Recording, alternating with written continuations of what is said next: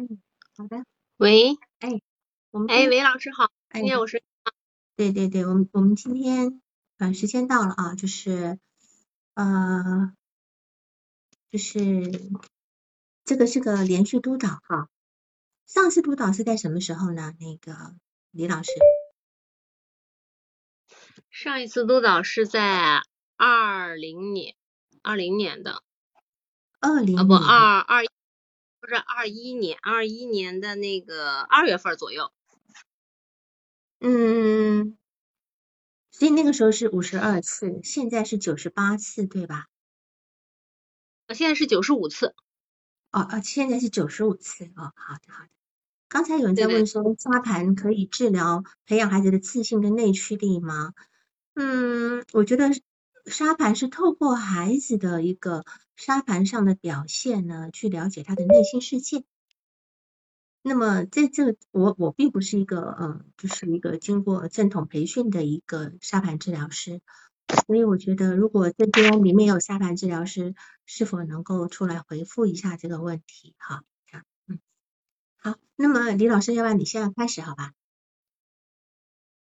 啊，好的好的，嗯，嗯啊王老师好，那我读一下这个呃案例的一个资料，嗯。呃，首先呢是那个一般性的资料，呃，来访嗯是个女性，二十二岁本科，今年九月份回美国去呃读的那个博士，今年九月份要回美国读，因为博士已经申请成功了，呃，而且嗯嗯他申请的是自己母校。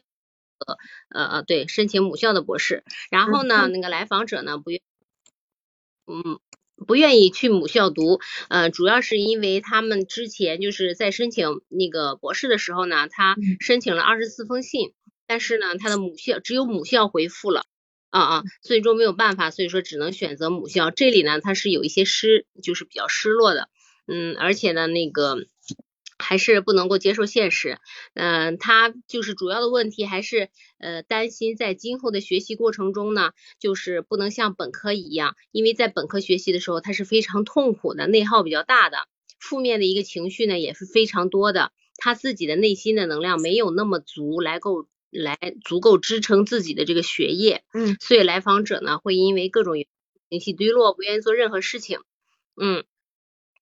嗯，他情绪低落的时候，不愿意做任何事呢，就只想睡觉。嗯然后在那个美国快毕业的时候呢，基本上就是呃，美国快毕业，本科毕业的时候呢，白天基本上就是睡觉，睡到下午。呃，尤其是快毕业那段时间呢，他会经常的就是呃睡到下午。然后呢，我当时就是说鼓励他嘛，就是说你尽量的能够正常的作息，然后来完成最后的学业，而且并且参加考试。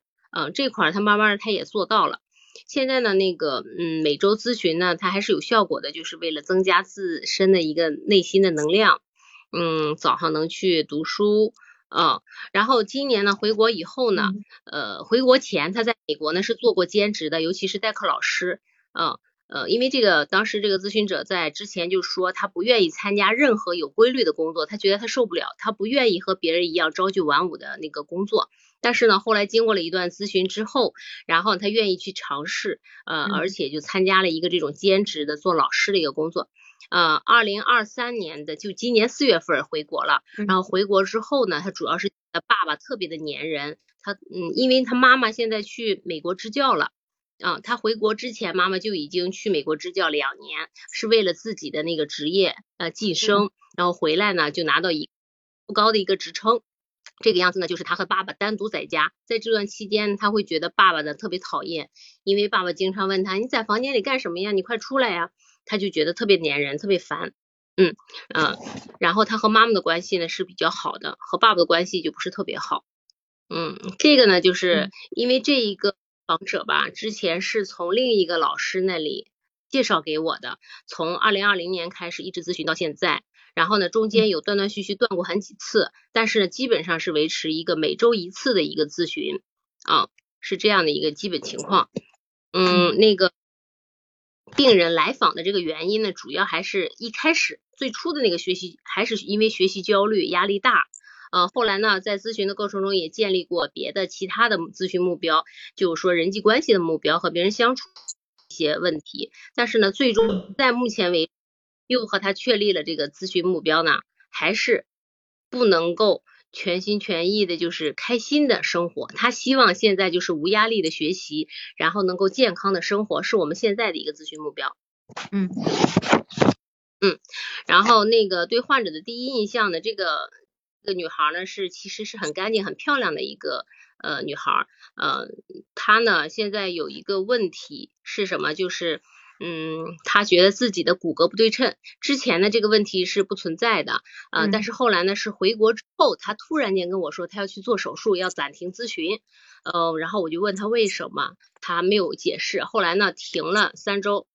呃，停了四周，二零二三年的三月十号停了之后呢，他就去做了一个面部的吸脂加呃一个实垫的一个手术啊。这个后来回来呢，我就讨论过这个问题。他的一认为就是在美国的时候，他其实上学期间一直有这种想法，可能从十六岁开始吧，一直有这个想法，觉得他的骨骼不对称，不对称一定要去做手术啊，就觉得自己不够完美，不够好。后来他咨询过很多医院，然后呢，美国的医院的意见就是说他可以去做，然后都可以，他们的技术可以支持，但是他没在美国做成。后来回了国以后，咨询了国内的六家医院，都建议就是不让他做这个手术，因为没有什么效果。但是他仍然坚持做了。他就是从做了这个手术以后，开始情绪低落的，我觉得是，嗯，呃，从还有中间过两次。说是去办那个签证，去沈阳办签证，因为他要我去读那个博士嘛。然后咨询三年，第二次我就发现他情绪低落，明显的就是从五月五号开始，晚上做完咨询以后，明显的情绪低落，也不愿意谈自己的问题。我问他，呃，也呃是什么原因？我们谈谈，他不说，他就说啊，我跟你说爸爸妈妈的事儿吧。然后呢，呃，就是爸爸妈妈要离婚。啊，说很多怨言，然后觉得对妈妈对爸爸很多怨言，然后有很多问题，说为什么妈妈不理解我，呃，不理解爸爸，然后呢，还说是妈妈为什么在和爸爸在一起的时候能够容忍他，而分开了之后，为什么觉得爸爸呃不能容忍爸爸的一些行为？他当时是这样问我的，嗯嗯嗯嗯，对，然后呢，就这样。二零二三年六月二号又咨询了一次，情绪啊能感觉到明显好转。在这里呢，就是我这里有个问题，在后面说吧，可能就是因为我的情绪也跟他一样的起伏，然后在这期间他情绪低落的时候，我的情绪也是很低落的。然后在整个我的生活状态里面，工作上嘛都是没有兴趣做任何事情的啊，嗯那个呃，当他当我自己解决了自己的问题的时候，因为我在下面跟有同同学嘛，学心理的同学就是聊过这个事情，然后呢，我心情慢慢的，我可能看到了自己的一些问题，想积极的去解决的时候，当我再一次和他咨询的时候，我觉得他整个状态就不一样了，啊，嗯，就稍微好转。六月二号那一次就咨询的时候还是不错的，但是呢，今天本来是这周五要咨询，但是呢，他又跟我说他要和妈妈出去玩，然后又不做了，又要暂停自己，嗯。嗯嗯。对，是这个样子的。嗯。嗯，然后然后我继续说，还没读完是吗？嗯嗯。嗯，然后呢，就是说来访者呢，并没有说自己的心也情绪不是特别好，然后呢，也不愿意说自己的事情，他就是说爸爸妈妈要离婚，然后但是呢，他自己认为妈妈有很多的委屈，能够理解妈妈，但是呢，嗯，他其实也支持妈妈。就是说，呃，我支持妈妈怎么做。两个人既然不开心的话，那就趁早分开。但是呢，嗯，他也也在理性的分析，说我爸爸是个有情绪的人，然后经常就是喝酒和妈妈吵架。爸爸不喝酒的时候呢，会会很会体贴和照顾人，然后经常给妈妈做饭。然后呢，嗯，这样呢就会让来访者感觉，呃，爸爸妈妈就是，呃，很怎么说呢，就是。爸他他认为爸爸经常就是说穿衣服不好看，然后呃然后认为妈妈也哎不对这这块我好像是啊就觉得爸爸很粘人，有时候就是觉得爸爸让妈妈或者是嗯他最不理解的就是小的时候吧爸爸经常让妈妈和他就是陪陪着爸爸去奶奶家，这一点让他就是很讨厌，觉得呢那是爸爸和妈妈的事儿。然后你怎么孝顺那是你自己的事儿，不能把我加进去，也不能把妈妈加进去。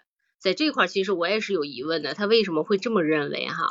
然后呢，嗯，他认为的就是，哦，我和妈妈就是对奶奶的感情还没有达到就是一周要去看他一次的浓度，因为他爸爸要一周去看他一次他奶奶嘛，嗯，啊，因为他是非常孝顺的，但是他不理解这个事情，而且呢，妈妈在这里面哈是也是也是有情绪的，就不希望陪爸爸去，然后这个呢就是他们经常争吵的地方，爸爸和妈妈经常争吵是因为奶奶。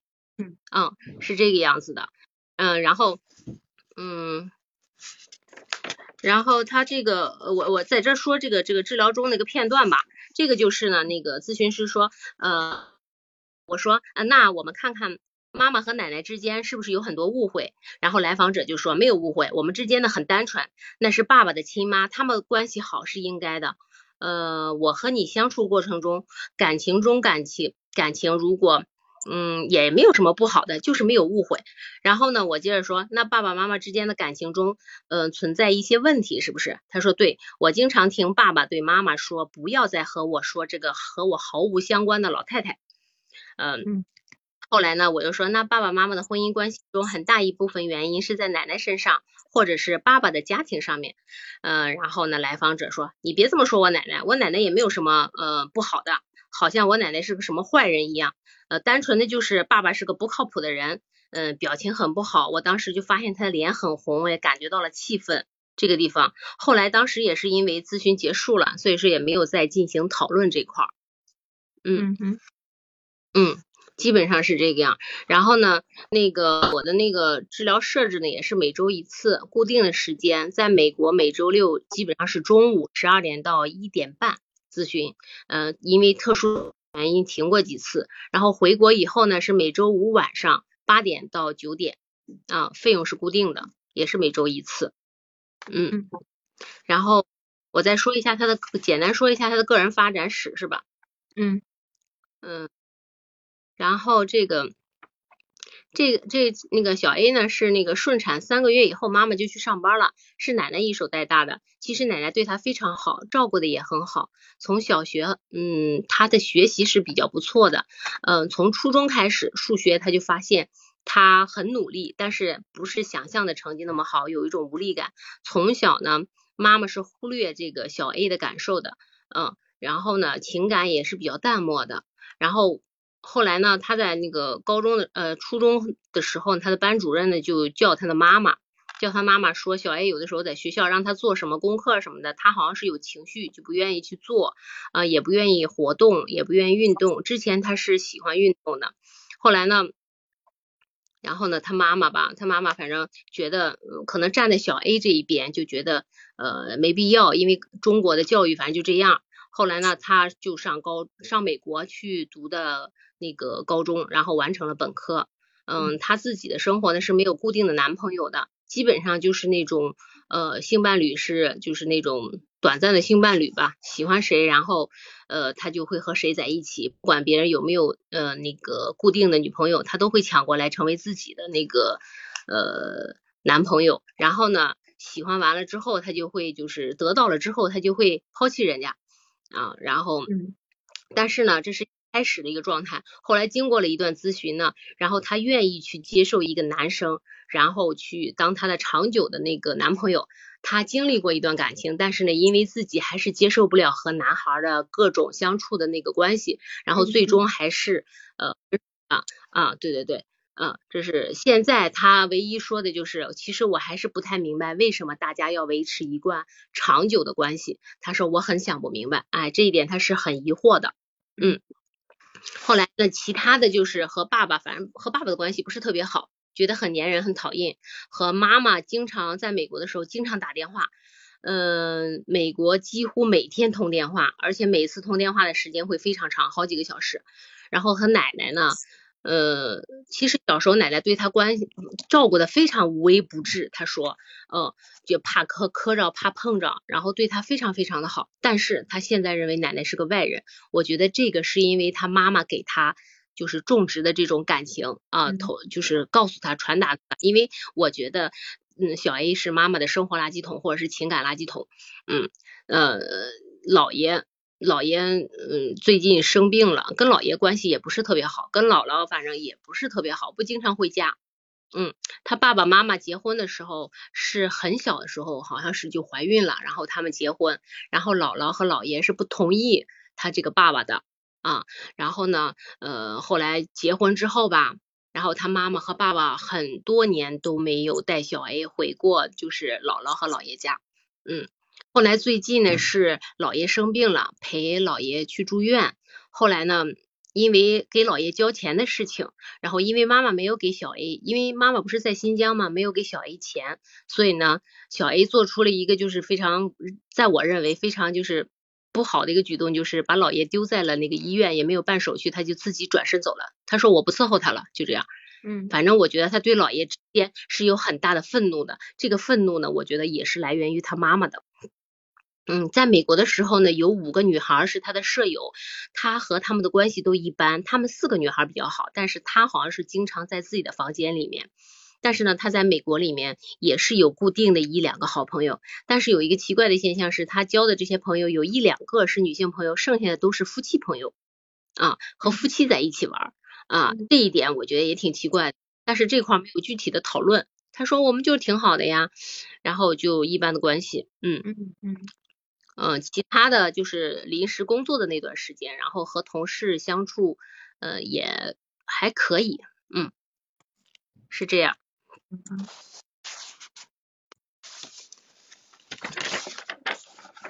嗯，然后是那个，我说一下我的那个咨询问题是吧，王老师？好，好，你说。嗯，我。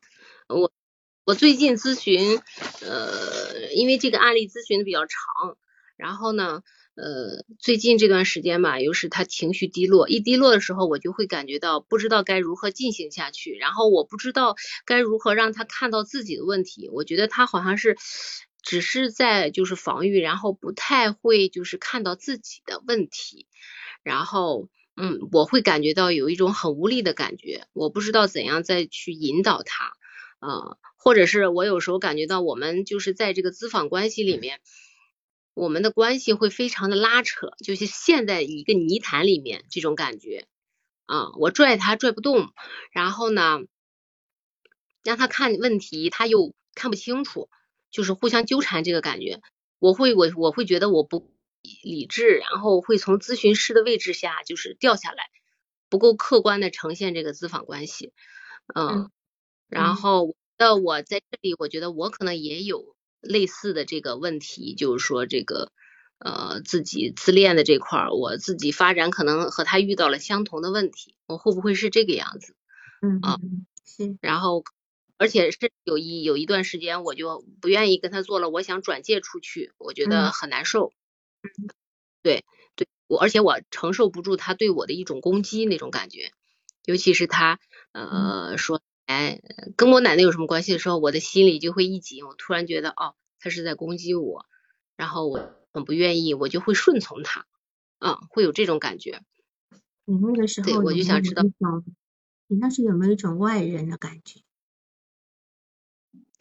外人的感觉，嗯，就他在说他家的事，会，你在参与一句话的时候，突然被他很愤怒的推开。嗯，会有这种感觉。你是外人，我就感觉哎，他为什么对我论他家的事？对，对，因为我是在很想帮他，然后梳理他的问题，让他看到问题。嗯，但是他反而这个样子，对，然后我会有一点点呃难受。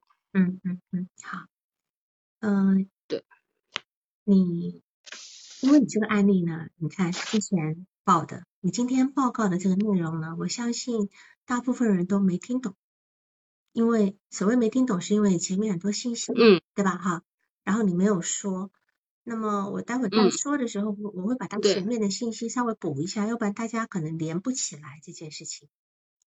因为这个来访者他最早来的时候是有是有三个工作目标，对吧？他最早来的时候有三个三个工作目标。然后呢，这三个论，那现在他的，嗯嗯，有人在问他现在的工作目标是什么？想要更好的生活，不焦虑是吧？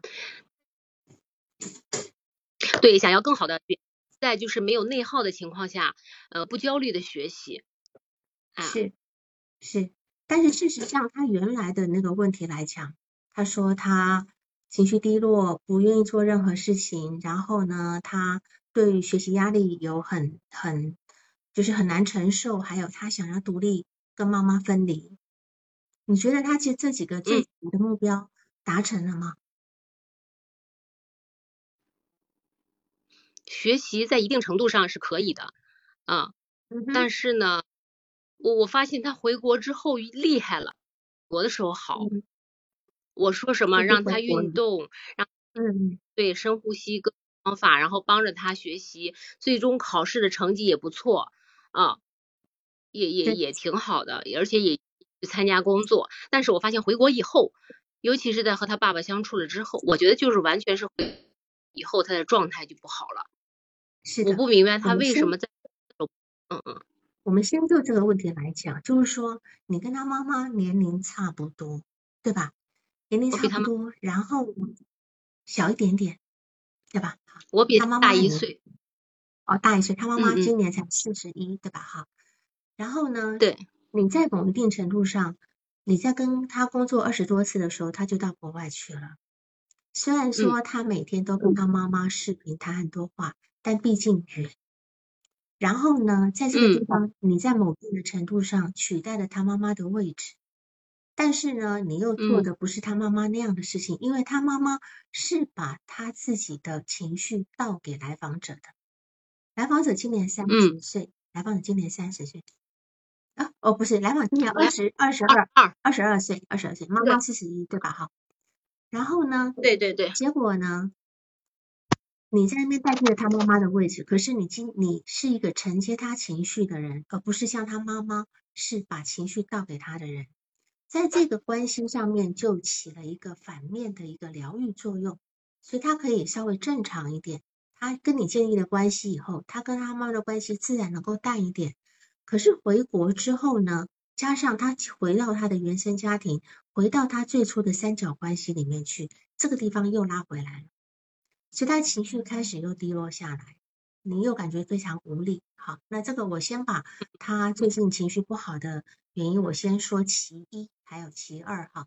那我我我们来看看这个来访者的这个这个部分，就是说这个来访者呢，呃，最早曾经有一个非常有意思的事情，他参加你的那个单位的时候呢，你们曾经有一个督导，在你们两个每次工作的时候，那个男督导都要在视频里面，对吗？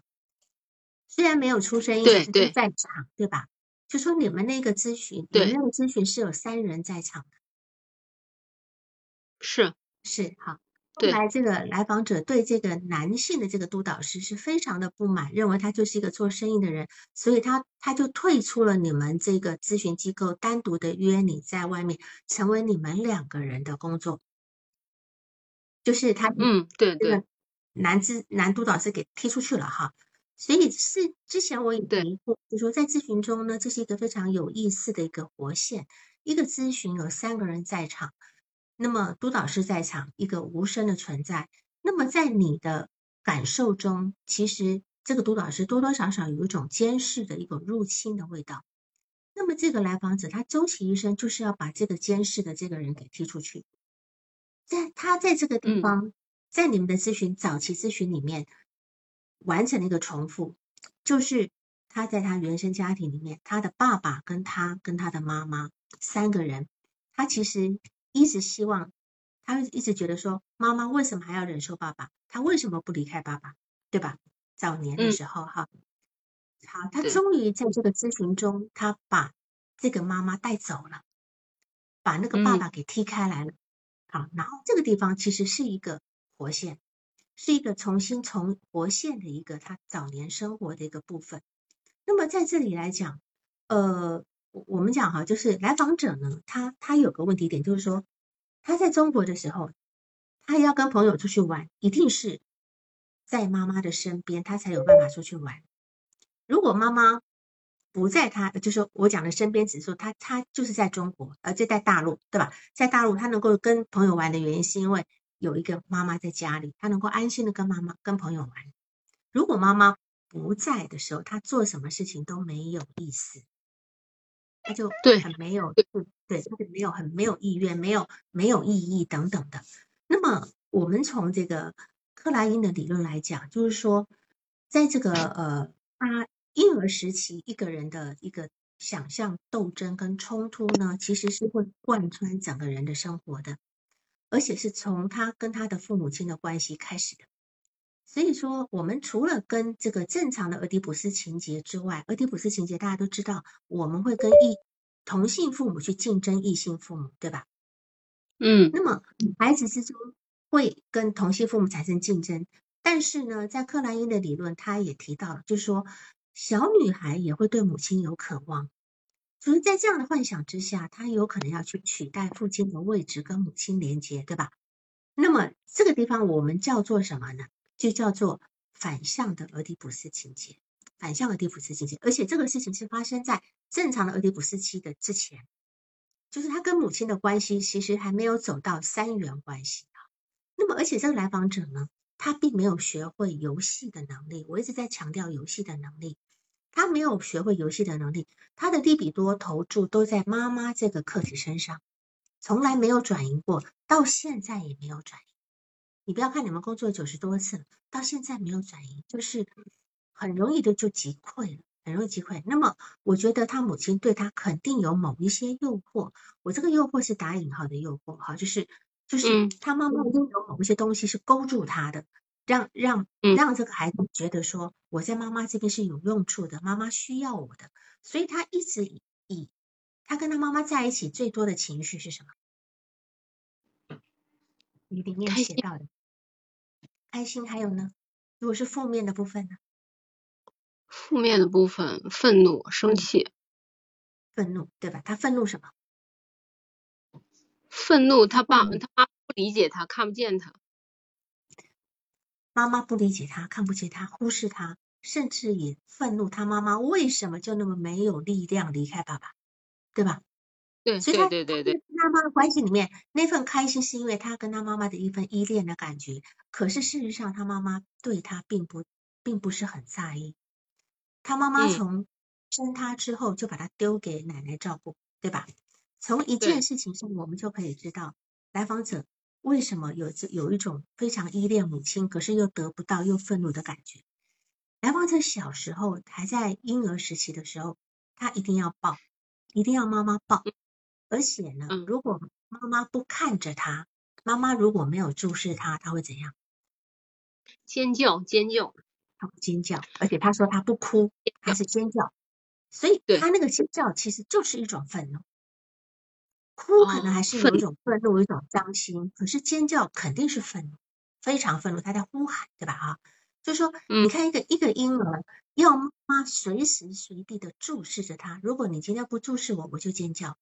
那么，如果说这个婴儿他本身是有安全感的话，他不需要妈妈随时随地的看着我，我可以很开开心的玩自己的游戏，然后偶尔看看妈妈在不在，或者偶尔喊一下妈妈，妈妈只要回应我一声就够了，对吧？嗯。但是来访者他没办法，他没有办法，他一直都是把眼光专注的投注在他妈妈身上。没有转移过，所以他也没有学会任何游戏的能力，所以他现在他对任何事情都没有兴趣。他其实他对唯一一件有兴趣的事情是什么？我觉得有兴趣的事，对你可能怎么回答？学习是为了什么？学习有能力。是他他最在意的事情就是竞争。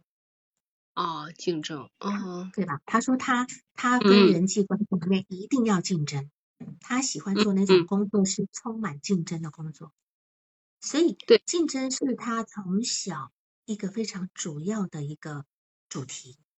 他在家里跟谁竞争呀？跟爸爸。跟竞争妈妈，对吧？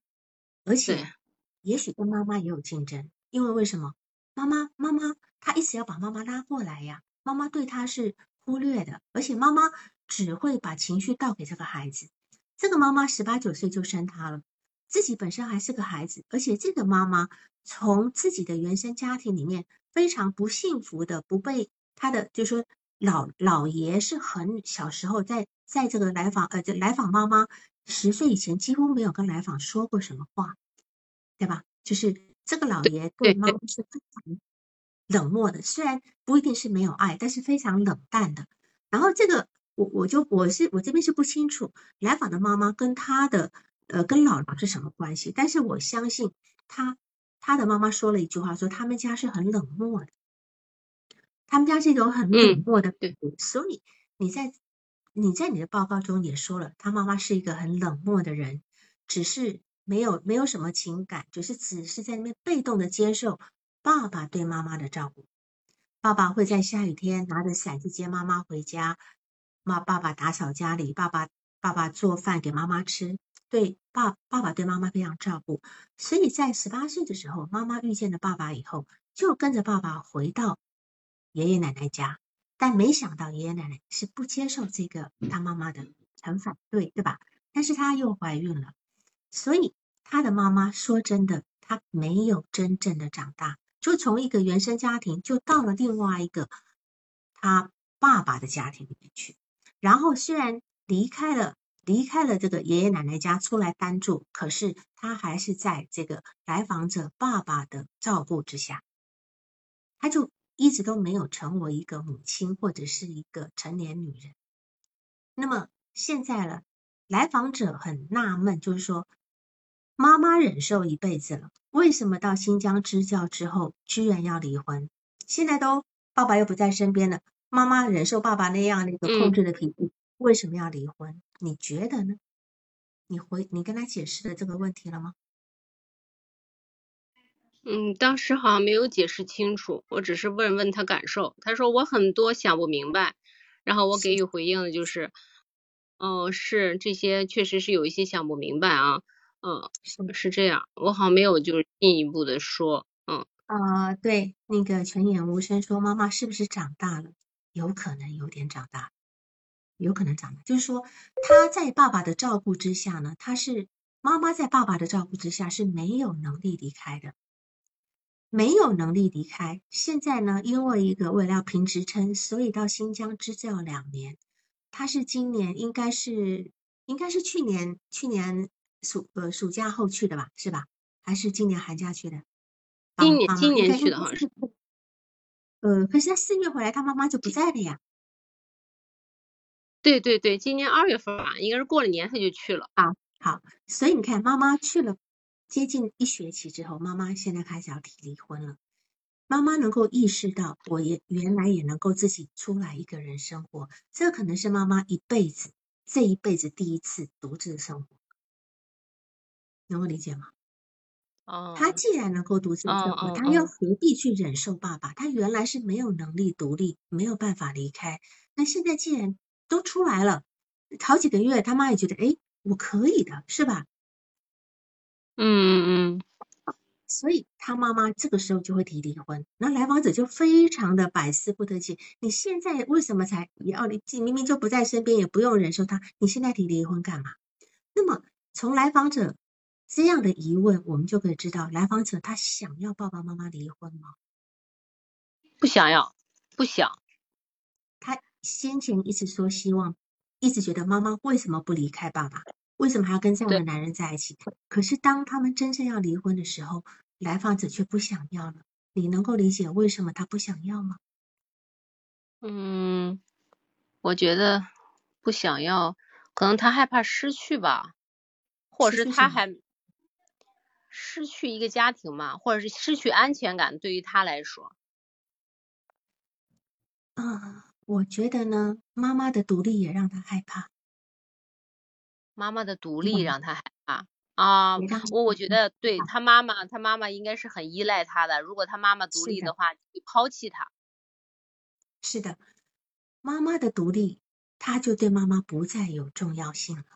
他原来几乎是为了妈妈而活的，成为妈妈情绪的垃圾桶，对吧？垃圾桶。对。现在妈妈自己能够独，他的他的人生意义在哪里？对他会陷。对。所以你看，他如果妈妈还在爸爸身边受苦的时候，他至少还可以帮妈妈解决情绪问题。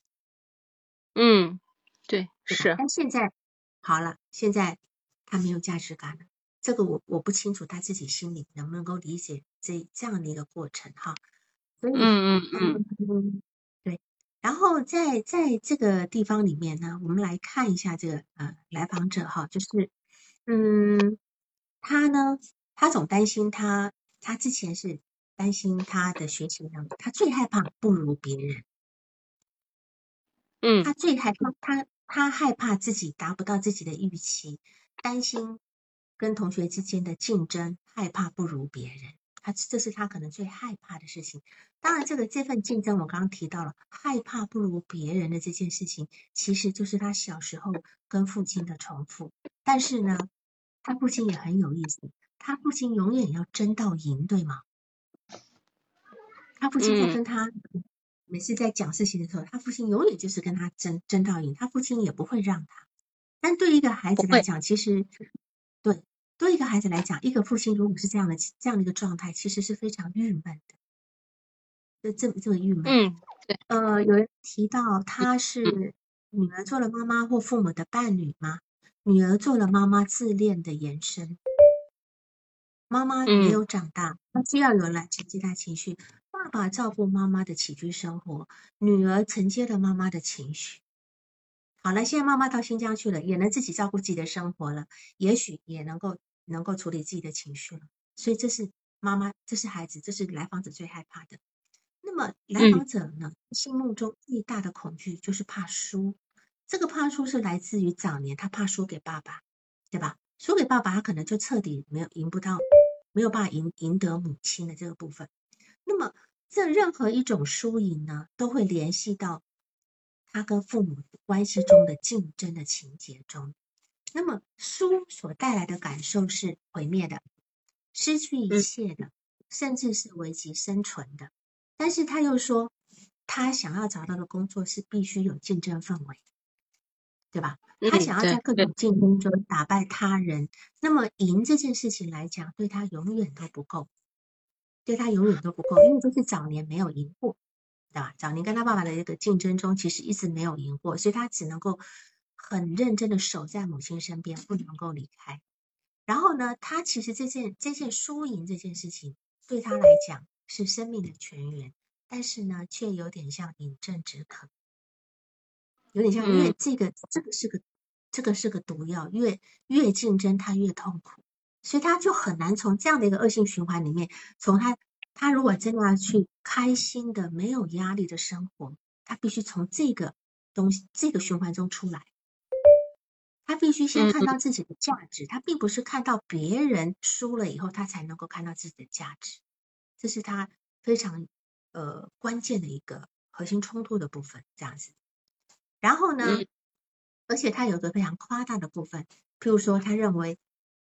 老师呃，就是教授在大学里面、本科里面发的一个作业，他认为自己其实是可以五六小时写完的，可是真正去做的时候，他却是要八九小时。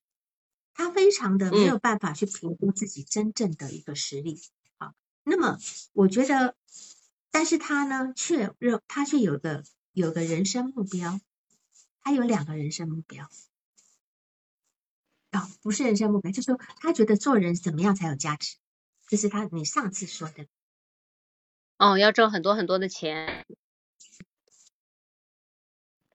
你上次说了两个人生目标，第一个要做一个造福人类的事，对吧？哦哦，那对，那是很久，对对对对对，有有功有有有有，就是要造福人类。第二个。他要遗传他的基因，他要生一个孩子，然后呢，他却不想养孩子，他他觉得养孩子很麻烦。那么这两点其实就可以让人家感觉他其实是非常夸大跟自恋的部分。他要做一个造福人类的事情，如我当然如果他这样讲，我会问他说：如果今天造福人类这个事情必须必须让你极度付出，甚至牺牲自己，你愿意吗？不愿意，愿意，他肯定不愿意。比如说今天我们我我们今天在在住这个狼牙剑、狼爷剑，对吧？那最后一个就是把这个剑师自己投入火中，才能够去完成这个铸剑。但这个来访者绝对不会愿意。所以他所谓的造福人类的事情，是首先他自己先造福自己之后，他才会去才有能力去顾及别人的这个部分。而且呢，他会认为，他会他会认为他的人生是应该用来享受的，不是用来学习的。嗯，啊，这是你上上是是，那么对，但是他却要成为最优秀的人，那这这其实是一个非常矛盾的一个地方，对，对，是矛盾的一个，对，而且他什么他什么人都看不惯，他其实稍微看不惯的人，他就不不不往来了，哈。那么他的跟男跟异性交往，他也是很难能够，他会觉得很奇怪，为什么会跟一个人维持这么长的。情感呢，维持维持这么长的关系呢，很奇怪，是吧？因为他也很奇怪，他的妈妈为什么要跟他爸爸维持这么长的关系？然后呢，事实上他就是对外界都是站在一个评判者的立场上，因为一个人如果但凡站在一个评判者的立场上，他就不会输了，他就不会输。这他是他，因为如果如果我今天是站在一个法官的位置上，就不会有人说我了呀，是吗？所以，我你看，我们有很多人，有很多很自卑的人，或者很多，他其实都会动不动就批评别人，动不动就批评别人，因为批评了，他才能够站在一个绝佳的位置上，是这个部分。所以，总是去挑剔别人、批评别人，他内在一定是非常脆弱的啊。这个部分，有一我们生活中肯定有这样的一个人，而且他从小的生活是什么？他只要要的东西，他父母就会马上满足他，在物质上马上满足他，他没有得到没有得不到的东西，对吧？但是呢，事实上他的情绪方面是没有得到安抚的。嗯，对，物质很好对物质很好，可是他的情绪很匮乏，对很匮乏，他要反过来要去要去安抚他的母亲，其实。他自己想要的东西呢，母亲都立，父母亲都立即给他。那么这样来讲，他从来没有不满足的感觉。但是你要知道，一个人如果没有不满足的感觉，他也不可能有满足的感觉。他不知道什么叫满足，对吗？好，那么相对于他的情感，他的情感是一个从来没有满足的感觉。其实说穿了，这两件事情是一样的。那么，那么如果今天。但是他他其实呢，有一种空洞，他内在有个空洞，这个空洞呢不是物质可以补偿的，那么这是一种心理上的一个饥饿哈，那么也不是所谓的食物可以满足。你说了，她很漂亮，它很漂亮，对，很漂亮，看，可是她依旧觉得她自己的脸部其实是不对称的，她想要做各种手术，连连连连医生都说你不需要做，做了效果也不会好。所以我很好奇，对，修平了四周去做手术回来以后，你觉得她变漂亮了吗？没有，没有，没有，没有漂亮。然后也什么感觉呢？我我就我感觉有点多此一举啊。然后因为。我觉得是有一些多此一举，然后我这个确实跟他讨论过一期，然后他觉得他的骨头不漂亮，因为国国内国内咱国内做的那些手术，就是从没有给他动骨头，就是通过垫脂肪两边对称，他觉得他的脸不对称，所以说国内的就是通过垫脂肪什么的给他对称了恢复，但是效果不会那么好，但是他没有满足，他是希望他的骨骼，他说我的骨头里面就不对称，这样就不行。一定要动骨头，是，但是呃，美国能做，但是他没做。来到国内，反正我我觉得就是从那个时候开始的。我也不明白为什么在美国不做，而且要非非得活到中国再来做这个手术。我觉得可能和他父母有关。妈妈在这里。对对，有关。对，是的。就是说，嗯嗯嗯，我觉得他不管是他内心的不满足，甚至他的骨头不对称啊等等的这个部分。其实都是源自于他最初最好的一个对最好的一个客体的幻想，只有那个客体可以去满足他，或只有那个客体可以让他觉得自己是好的。但是他早年的那个理想客体是没没有满足他的，没有经营他的这个部分。然后呃，在在你们上一次咨询到五十一次的时候，你你那时候你是五十二次结束来咨询的嘛？好，呃，来督导的。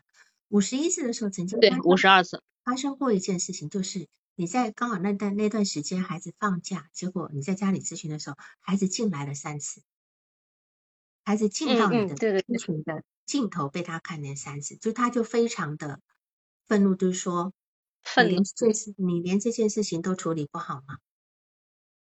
他说难，他说难道你的老公连这件事情都处理不好吗？他说你的老公都处理不好吗？你的老公都没有帮你把孩子管好嘛？是吧？哈，然后其实他在这边是这个地方完全带入了他早年生活的一个状态，就说你这个妈妈其实也是无能的，你没有办法把老公管好，嗯，你没有办法把老公，所以那段时间有一段有一个部分，其实好像他的情绪有点不好。我记得好像你在说那那一个月他的情绪是很低落的，突然之间低落，因为他到。对，他到美国刚开始其实是还挺开心的，还还挺正向积极的。那是二十多次的他去美国，到了这五十五十一次这件事情之后，好像他的情绪，我我不清楚，就说这个部分是否因为你因为你的这个表这个这件事情激发了他早年的那种很很很很深的创伤，很深的很深的创伤，所以。呃，他他又又感受到那种无力感，在你这边咨询，然后会有人闯入，然后这个人应该这个孩子应该是要让你的老公把他管好，可是却让这个孩子跑进来，对吧？哈，我我觉得这个对于他来讲，他他其实是很难接受，也会带入这种挫败感，同时也会让你自己觉得那种挫败的那个部分，这样子，嗯。我们再来看其他，因为我一方面在补你前面，免得大家听对你这个事情听不太懂，就是好。那么最近到了到了目前九十六次，他又陷入一个抑郁，到底为什么？除了母亲去支教之外，母亲没有因为他要回国而留在留而留在大上海，他现在要去，他现在就是利用假期他去找母亲，对吧？而且他跟你说了。我我要跟我妈妈好好的玩，所以这段时间我不咨询了。对对，是的，因为他找他已经找到他那个妈妈，你这个妈妈当然可以放一边了。哦，是，对吧？是啊，因为他已经真正对哈。然后呢，这个这个呃父母呢，父母是否就说，也许妈妈为了要评职称，去到去去支教。但是，是否妈妈也是利用评职称去支教的两年时间，也也是有意无意的要离开父亲，就离离开父亲，像这个时候呢，结果让这个妈妈跨出去了这个部分，跨出去这份成长的部分。那么，妈妈在她呃十八岁就怀怀上来访者，那么年轻就生孩子，加上公婆跟自己的父母都不接纳。父母是不同意他呃结婚的哈，就是妈妈的那个爷爷姥姥呃爷呃爷姥姥姥爷是不同意父妈妈结婚，是看其实瞧不上爸爸的。那么妈妈这么不成熟，就是看小孩，结果呢，他这种不成熟的状态，他把这个小孩当成自己的容器，然后让来访者来承受妈妈的情绪，所以你也你。你后来再补充告诉我，来访者对于你女性朋友是很照顾的，对吗？嗯，对，嗯，他的很照顾，嗯，你说，对对，是他的在美国那边很好的朋友都是，就是有几个是女性的，他特别迁就他们，嗯，反正但是呢，他他的回答就是，我要是能和他们玩在一块儿的话，我就尽量的和他们玩。嗯，是这样，而且他，对对，是好了，这就是他对他母亲情感的延伸。他其实是尽量陪着他妈玩的，啊，然后他在照顾他母亲的。他在日后对其他的女性，他会是这样子。这份疼惜呢，其实会导致他现在性别认同啊，是不是断掉了？有断掉吗？没有，没有。哦，好。就说，其实会导致他性别认同的模糊。他把自己掉了吗？已经掉了吗？没掉。哎，你没你说没掉？哦，好，好，就是他把自己放在一个怎么讲男性的位置上，他他对女生、女人，他因为他会跟女人发生性关系，对吧？对他不介意，他不介意，对。但是这个部分呢，他对女性产生的，他对女人产生的情欲，不是真正意义上的同性恋，不是，而是一种情感的依恋，一种母婴的依恋。他不是拉拉，他不是拉拉，他没有那种呃性欲的部分，他的发展的那种，甚至他跟男人之间的性行为也不是，也我觉得性欲的部分也很少。也很少，他其实还没有办法感受到自己的情感的。我觉得来访是没有办法感，因为他的情感从来没有被别人感受，或者是被别人解释过，他自己的情感没有没有过，所以他不知道自己是什么情感。他会跟男女人发生性行为，他会跟男人发生性行为，其实都不是所谓意义上的拉拉，都不是。好，这个部分。那么你看他，他现在当然另外一个，他这个抑郁的状态呢，是呃面对父母的离婚，然后妈妈要独立了。第二个，是否他在下个月又即将回到美，然后他又又陷入了两年前的那个抑郁状态，因为他要离开离开他妈妈，对吧？就说有没有考虑到他又要出国，所以他又陷入一个抑郁抑郁。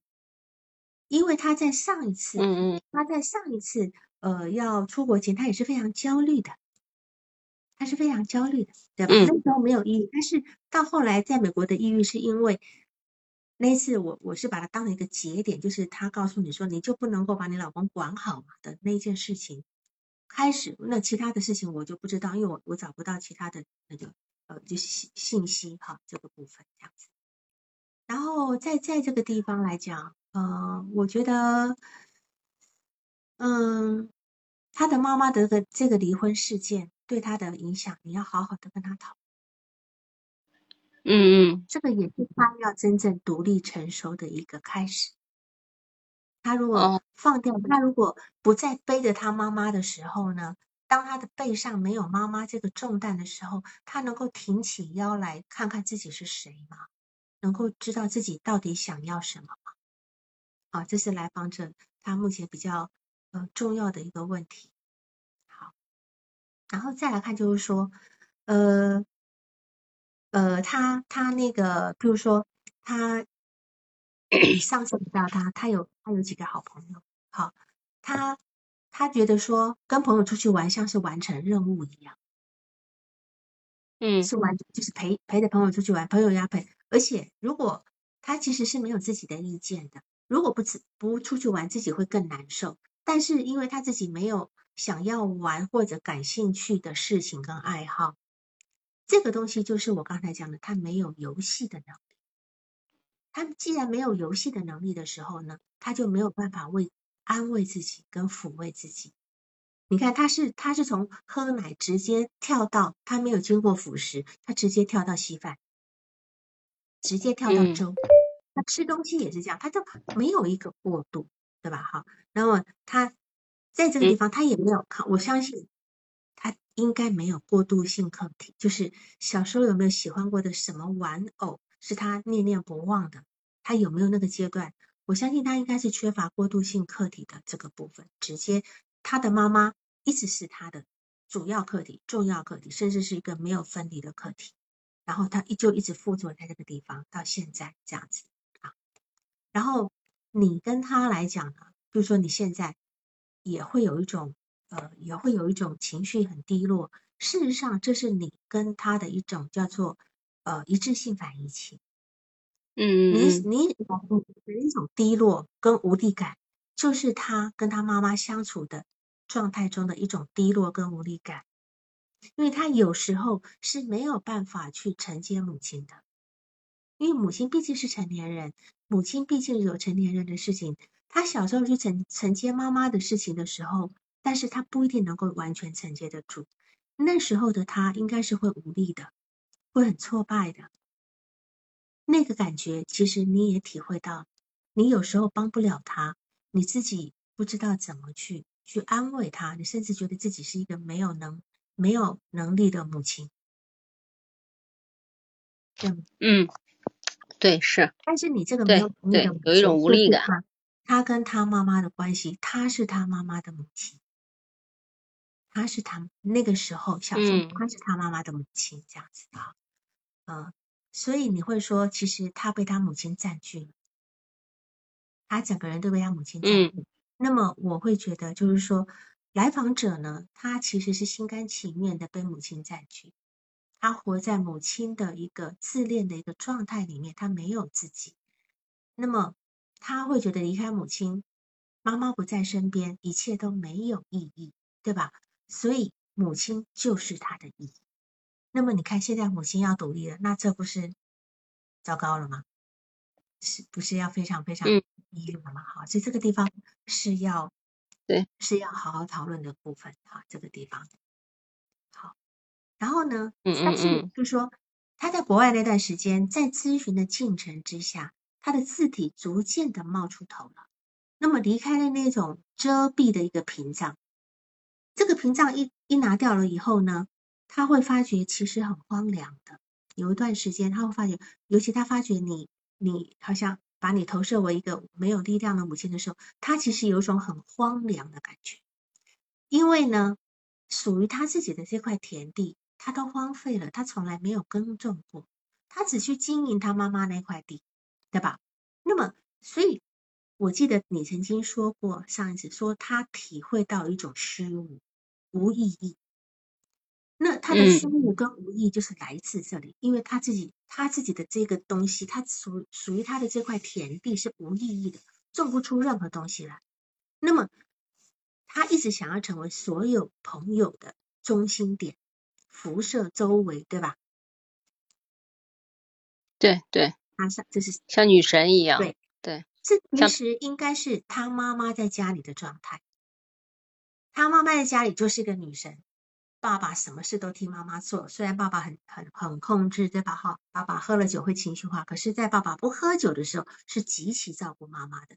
妈妈在家里是冷漠的，然后他接收妈妈的情绪。妈妈在家里就是一个辐射周围的一个状态。她，但是呢，她达不到她妈妈的位置。她甚至用照顾妈妈的情绪来让自己感觉是一种很重要，但是那是假象，那是假象。现在妈妈要离婚，要离家了，那么她的价值，她的那个、那个、那个，就是那、那、那那块地突然露出来了，荒地是一块荒凉，嗯，他从来没有耕，从来没有耕种过这个部分。好，好，我们再来看一下，因为你其实你上次的资料非常。非常非常的多，非常多。就是说，呃，在提到他从小就是一直要妈妈抱着，一直要妈妈注视他。好，那么我我觉得哈，他只尖叫，他说他不哭，他只他说他只出生的时候才哭，这个我怀疑的啦，他不可能只出生了才哭，一直从从来都不哭。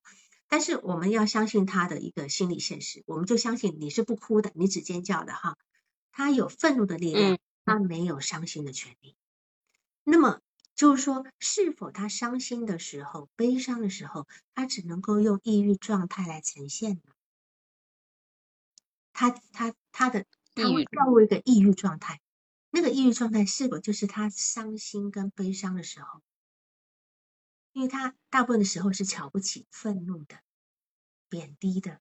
对，对吧但是，是不是只有真正在抑郁状态的时候，他才能够去出现那种真正内在的情感，是那种悲伤的那个部分？好，一个孩子，对，如果需要母亲这样的关注，哈，一定要注视我，你不注视我尖叫，那他一定是非常缺乏安全感的，不安全依恋，甚至是矛盾型依恋。那他的人际关系里面，他不愿意跟人家多相处，他不相信任何人，他不相信别人说的任何话。他会觉得所有人都在敷衍他、应付他，对吧？那其实这个感情、这个感觉也是早年他妈妈给他的感觉，所以他会要求妈妈一直看着他，因为他不相信他妈妈是真正关注他的。他相信，他觉得妈妈如果不关、没有看着我，就表示你根本不心里没有我，所以他会要求妈妈一直看着他。啊，是这样的一个多，就是这么的不不安全，所以他他也不相信有人会真心对他好吧？在想，我在想这个部分。然后呢，刚刚提到了哈，刚才提到了就是说，呃，他害怕自己死后什么都没有留下来，对吧？所以他要一个要造福人类的东西，另另外一个是他要有一个呃，生一个孩子，把自己的基因留下来。其实他在他在做他妈妈重复的事情，对吧？他妈妈也是生了一个他，然后就就就不管。对，不管了。他也很自恋，对吧？那他今天就是我，我我觉得基因很好，我觉得基因很好，我要生下一个孩子，把我的基因留下来。但是我我不去照顾，我我我懒得养，我懒得养，我觉得这个太累了啊。这个部分我不知道你跟他讨论了，有没有跟他讨论这个部分？生孩子这个，他讲的这个部分，我我要遗传，我要遗传我的基因，但是不想不想不想去养孩子。嗯嗯嗯，之前的是五十多次之前讨论过，后面的就没有再讨论过。嗯嗯嗯，对，后面的基本上说的就是，呃，因为当时督导了之后说要，呃，因为他情绪不是特别好嘛，不是特别好，以后就慢慢给予他静应，然后呃关注他日常生活，多给予他关注，嗯，给他安全感，然后慢慢的基本上就是在，就是琐碎的一些生活上面。日常发生的一些，好像之前说的那些，就是那些问题，好像都没有再讨论过，没有再提及过。嗯，有些事情呢，我经过这么长哈，就很多东西就好像水落石出哈，就很多重点它会凸显出来。譬如说他那种夸大自恋的部分，他从小就是他不稀罕老师发的小红花，对吧？他要很多，一般做的好。他要很多小红花，他不要每天拿一朵，所以他根本不在意那小红花。一朵不够，就一朵不够。还有呢，他在他在初中、高中以后数学不好，他在初中呃，他高中数学不好以后呢，他就不进学校了，他甚至高二就没上学，是吧？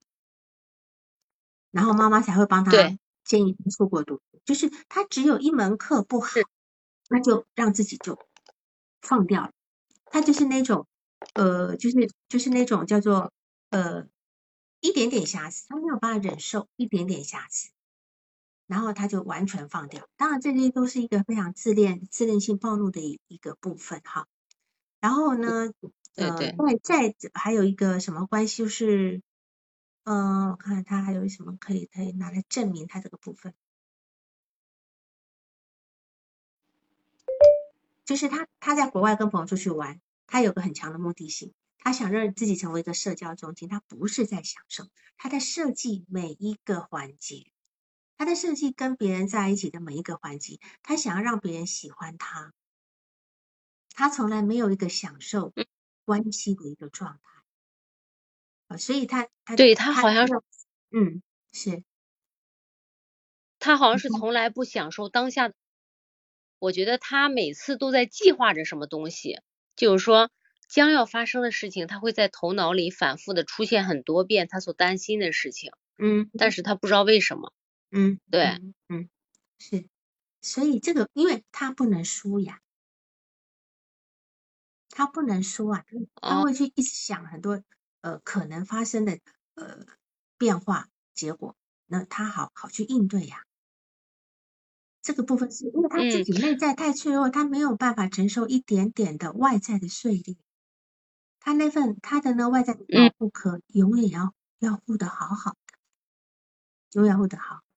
哦，对，哦哦，他是这个，然后所以说才每天将要就是像博士将要开学了吧。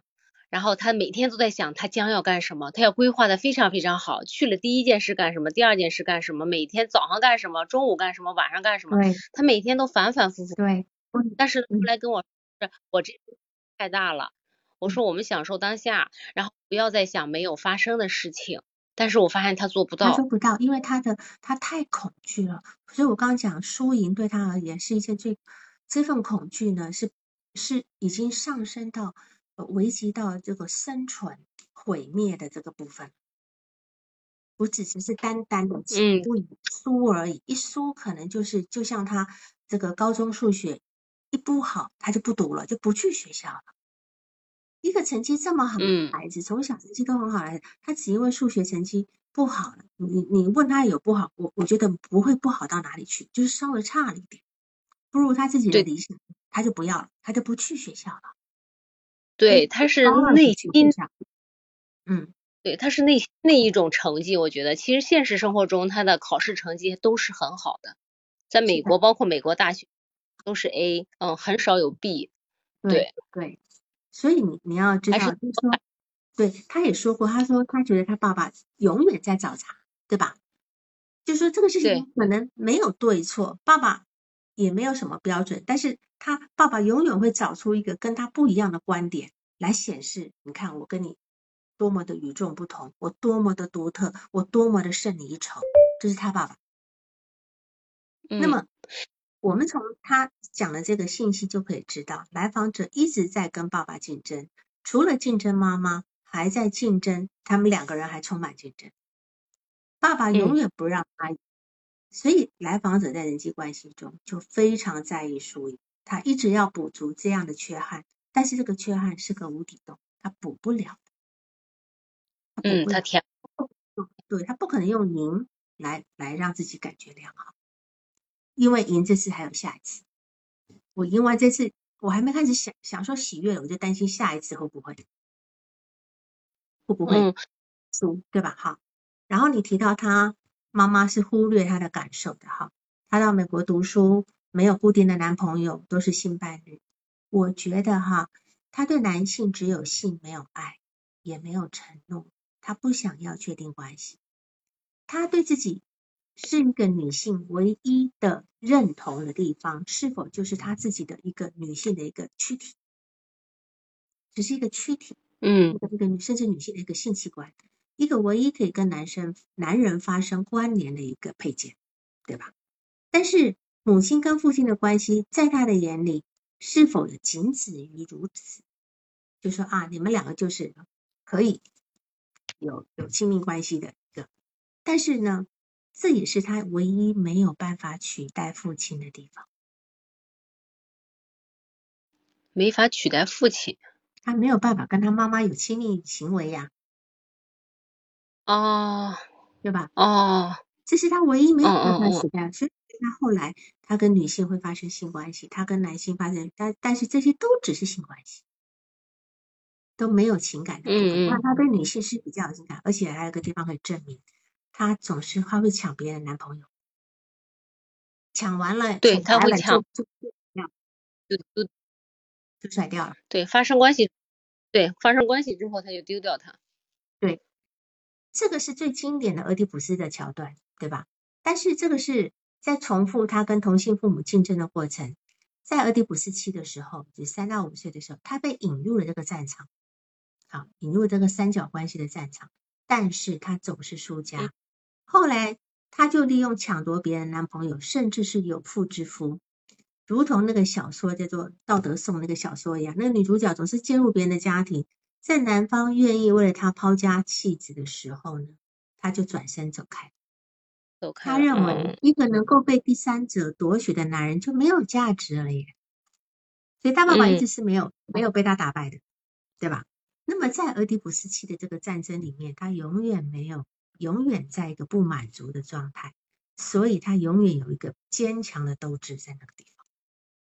嗯，他永远他一直他一直在战争中，他一直在战场上，没有没有办法退役，他永远在竞赢关系是吧？对他永远在竞争上，其实他永远想打败，嗯，是的，对的。要到他所以他在妈妈但对，是的他，没办所以他办法做。嗯嗯他身上有了正向的俄狄浦斯跟反向的俄狄浦斯。好，那么反向的俄狄浦斯呢，它其实是呃发生固着在这个俄前期，就是俄狄浦斯期前期，但是不代表他后面的俄狄浦斯情节就不会发生，不但会发生，而且还会更复杂，就更复杂。他说他后来跟跟妈妈的那关系又带入到带入带到后来跟爸爸的竞争，所以这地方这个事情就显得非常复杂，没有那么单纯的一部分。有人问说怎么度过这个时期哈？其实是这样讲，这里心理学说了哈，就是说我们每个人都会走到俄狄浦斯期，但是俄狄浦斯期其实是可以可以是一个欢乐的俄狄浦斯期，就在我们在前面前面的口欲期、刚欲期的这个时候呢，我们的父母做到够好，他能够经营我们，他能够理我们能够理想化我们的父母。到了俄狄浦斯期的时候，我们展现出一种要想要跟同性父母竞争的这个部分。好，想要跟异性父母接近的这个部分，我能够得到他们很很很健康的对待。我的父，我我我我的爸爸不会像像来访的爸爸那样，总是打压你，总是提出另外的说法，把认为我比你好，我胜你一筹。就是我的父母能够让我呢，也能够表现，偶尔呢也能够表现好，能够夸赞我的好，对吧？对于我想要，就是我想要我跟爸爸连在一起的时候，妈妈也不会呃也。生出那种嫉妒的那种，嗯，就是那种，我我不知道怎么形容那个词，就是可能就是态度上或什么的，去让让孩子觉得说我好像在对不起你，是吧？我跟爸爸这么近，是不是对不起你？哈，就就是有那种说不出的这种感觉的时候，这个孩子就会在俄狄浦斯期是非会产生一种不健康性。但如果一个做父母的能够用很很正向的部分去帮助孩子度过这个时期的时候，他也会有一个很正、很健康的竞争关系，也会有一个很健康的性爱观念。他不会拿性爱当成是一个手段。这个来访者现在性爱是他的手段。好，嗯，我们再来看一下性爱，嗯，嗯嗯。还有就是说，就说的对吗？嗯，你说，嗯啊啊，王老师，我是说，那那个像他这种以竞争的这个，怎么才能让他看到呢？就是平时讨论的时候，就直接就是跟他讨论，就是假如说出现问题，就是呃，在这个他爸爸和他妈妈离婚这件事情哈，再深入的探讨下去，探讨的时候再再跟他讨论一下，就是他的感受，他是怎么想的。是啊，你要引他说出来，你要引他说出来。对，我就想，他其实并不知道他妈妈离婚对他的影响是什么，他只是有一种不开心，模模糊糊的不开心。嗯，他防御的很深，我感觉，嗯，每次都是特别理智的分析问题，他不大不大谈自己的感受。是的，因为他没有感情呀，他一直都没有感情，他怎么谈呢？刚刚不说他是没感情的吗？他的感情被占据了呀。刚刚还有人在问说，什么是最好的静音？哈，什么是好的静音？其实好的静音是有分阶段性的，有分阶段性的。就是小孩子刚刚出生的时候，比如说呃刚刚会走路的时候，他只要跨出一步，哎呀你就把他捧上天，对吧？那正常的啊，吃第一口饭你也说他好，很棒的不得了。但是随着他年龄慢慢长大，你的这样的一个静音是要收的。是要收的要慢慢慢慢的合情合理的，要不然呢，这个孩子用如果一直在被过度的经营情况之下，他以后就不知道自己是谁了，总以为自己是好的不得了的那个人，对吧？所以是这个是现在呃现在那个孩子最常出现的事情。过渡客体很重要，而且一定要有，这是我们在把我们把我们的情感从我们原始客体能够转到转到外界的。一个很重要的过渡，比如说游戏，它也是一种过渡空间，对吧？哈，过渡空间、过渡客体、过渡性环境都是好，甚至呃，甚至是说我我我我今天呃嗯能够能够去呃开始迷恋上某一样的玩具啊等等等等的，然后我可以跟这玩具对话，我可以从这玩具里面幻想某种情感，这些都是都是他跟妈妈的一个替代。关系的一个替代，他的情感怎么修复啊？有人在问他的情感怎么修复？我觉得这个部分哈，就是说这样讲，他说奶奶是个外人，但是奶奶事实上是对他非常好的，很照顾他的。那么如果说他说奶奶是个外人的时候，不能够说他是情感淡漠，只是说他的情感全部被占用了，他没有办法再分出一点点给他的奶奶。但是我觉得他应该是有情感的，只是被遮掩了，被遮掩了。那么除了除了因母亲而衍生的情感之外，如果他那些被压抑的情感能够被唤起，那么就是他真正能够就是那种能够活化起来的机会。譬如说，他能够意识到自己对奶奶或自己对某一个人有情感的时候，因为他现在情感全都在他妈妈那里。但是他现在那个他我王老师，嗯，你说我我记得他老姥姥不是去世了吗？嗯，我好像还和他讨论过一，那时候他哭得很伤心。其实他应该是有有那个有情感，但是他那时候哭得很伤心的时候，是不是对死亡的一种恐惧也是？对呀，不知道呀，就不知道，因为他按理来讲，他应该对嗯奶奶更有感情，怎么对姥姥有感情？姥姥是到十岁，他父母亲，呃，就是姥姥才接纳他，他爸爸跟他妈妈的嘛。他妈妈生了孩子，他姥姥姥爷是不认的呀，一直到他十岁才认的呀。所以他对跟姥姥的这次情感从哪里来？我我我就觉得挺纳闷的。对我我我这块儿当时也是，嗯，他姥姥是因为就是因为前一段时间国内放开疫情以后，他姥姥阳了之后去世的，嗯嗯，他反而跟我住在一期有一次，然后就是说他很伤心，然后他哭的挺厉害的，嗯嗯嗯嗯，嗯，他嗯哎，然后对他的姥姥，嗯，这里但是我感觉嗯是对是，我可能要先回答一下，因为有这挺有人问的还挺好，就是说一个抱的一直抱着娃娃啃啃娃娃，没有是是没有过度好吗？呃，很多年轻的女孩子，就可能是她都还一直要一定要有娃娃，但是我们先首先要先剔除这个是要很多娃娃，这些女女孩子是是是真心是真心，还是只是赶时髦，对吧？但是我们上上周的那个督导案例，就那个小女孩拿那个破猴子，对吧？一个破猴子，然后那个那个什么什么的，就没有她最重要是她的那只猴子偶猴子布偶，但是她现在已经已经到这个年龄，早就应该要离开这个呃这个网这个布偶，可是她还依旧拿着，就表示她其实没有离开。好，对，要亲那个破猴子，对吧？哈，那另外还有一个我们在问到，就是说。呃，有人幻想一个虚拟的人物是连接妈妈的过渡客体吗？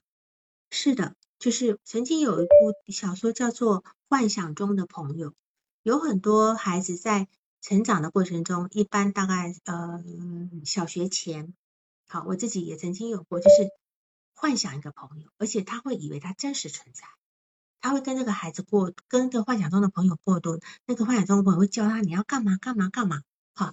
那那部电影叫《幻想中的朋友》，好，就然后好像一直电影没拍出来的样子，但是我一直在等，因为我看过原著小说了。就对于我们理解一个孩子的一个这个这个内心的这个发展，其实是非常好的一个题材。这样子，很多人不理解，哎，怎么呃孩子会有幻想朋友，还还会甚至会觉得说这孩子是不是有问题这样子哈？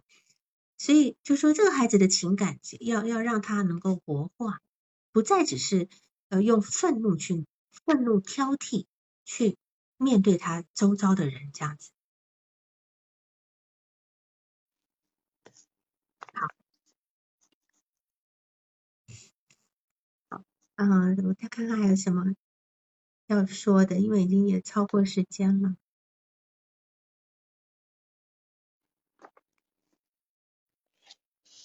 还有很多没说，但是我实在应该讲不完了。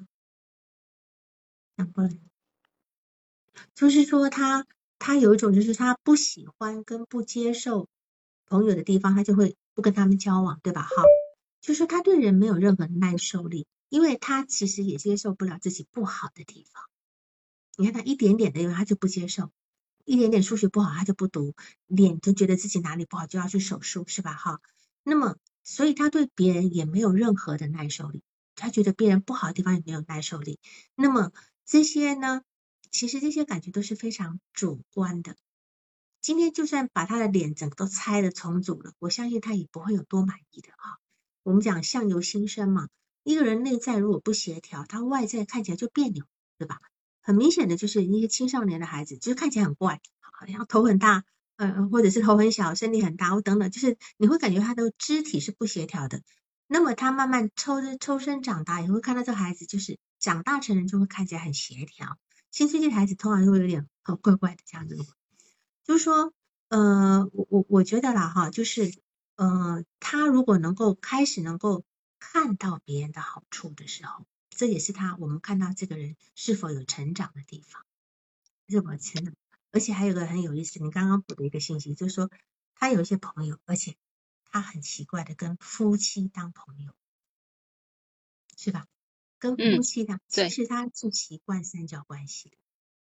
对，他其实在他的家庭里面，他跟他的父母其实他是站在一个朋友的立场上，他其实不一定是站在女儿的立场上。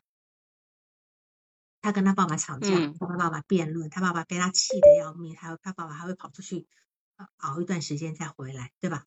那他承接他妈妈的情，所以他在家里他不是一个所谓纯然的一个女儿的位置上。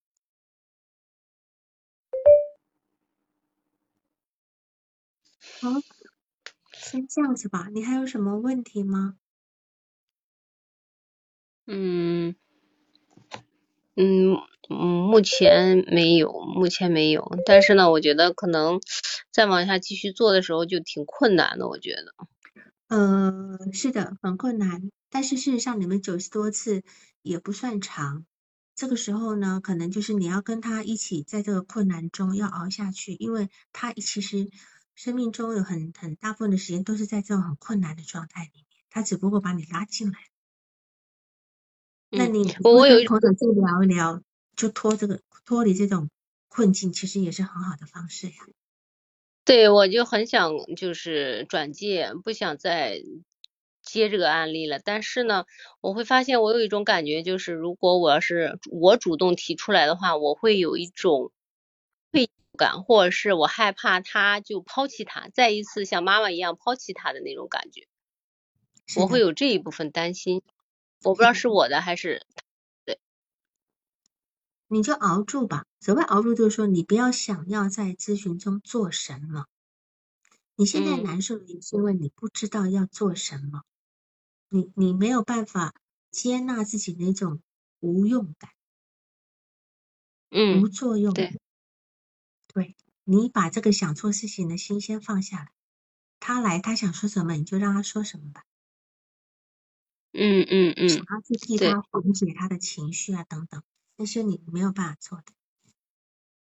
对，因为我现在，嗯嗯，因为我现在也在做自我那个体验，所以说我当时和我的咨询师讨论的时候，我在工作中就是有有刚才的那种感觉。是呀，就你就是我不要用力了，因为他是一直很用力，在在他跟他妈的关系里面，他用力，所以他很痛苦。不要去，我很想帮他的。对你不要了，你没有能，你这个地方不是你能帮的，你能够做到一个陪伴就够。就像他其实只要做到一个能够陪伴妈妈就够，他没有必要想办法去解决他妈的问题。嗯嗯嗯，是是，好吧，那我们今天就这样好吗？好的好的，好行，好嘞好嘞好的，谢谢王老师。对，今天很抱歉哈，我有事情就延后一小时。好，好，那就这样好，行，嗯嗯，好，再见，各位拜拜。好，谢谢了。拜拜拜，再见再见。嗯，本次督导完毕，喜欢请留言或分享哦。需要报个案的老师，请查看我们喜马拉雅主页个人简介，也可以在微信公众号搜索“新师之友”，关注微信公众号后联系微信客服进行预约报个案，完全免费哦。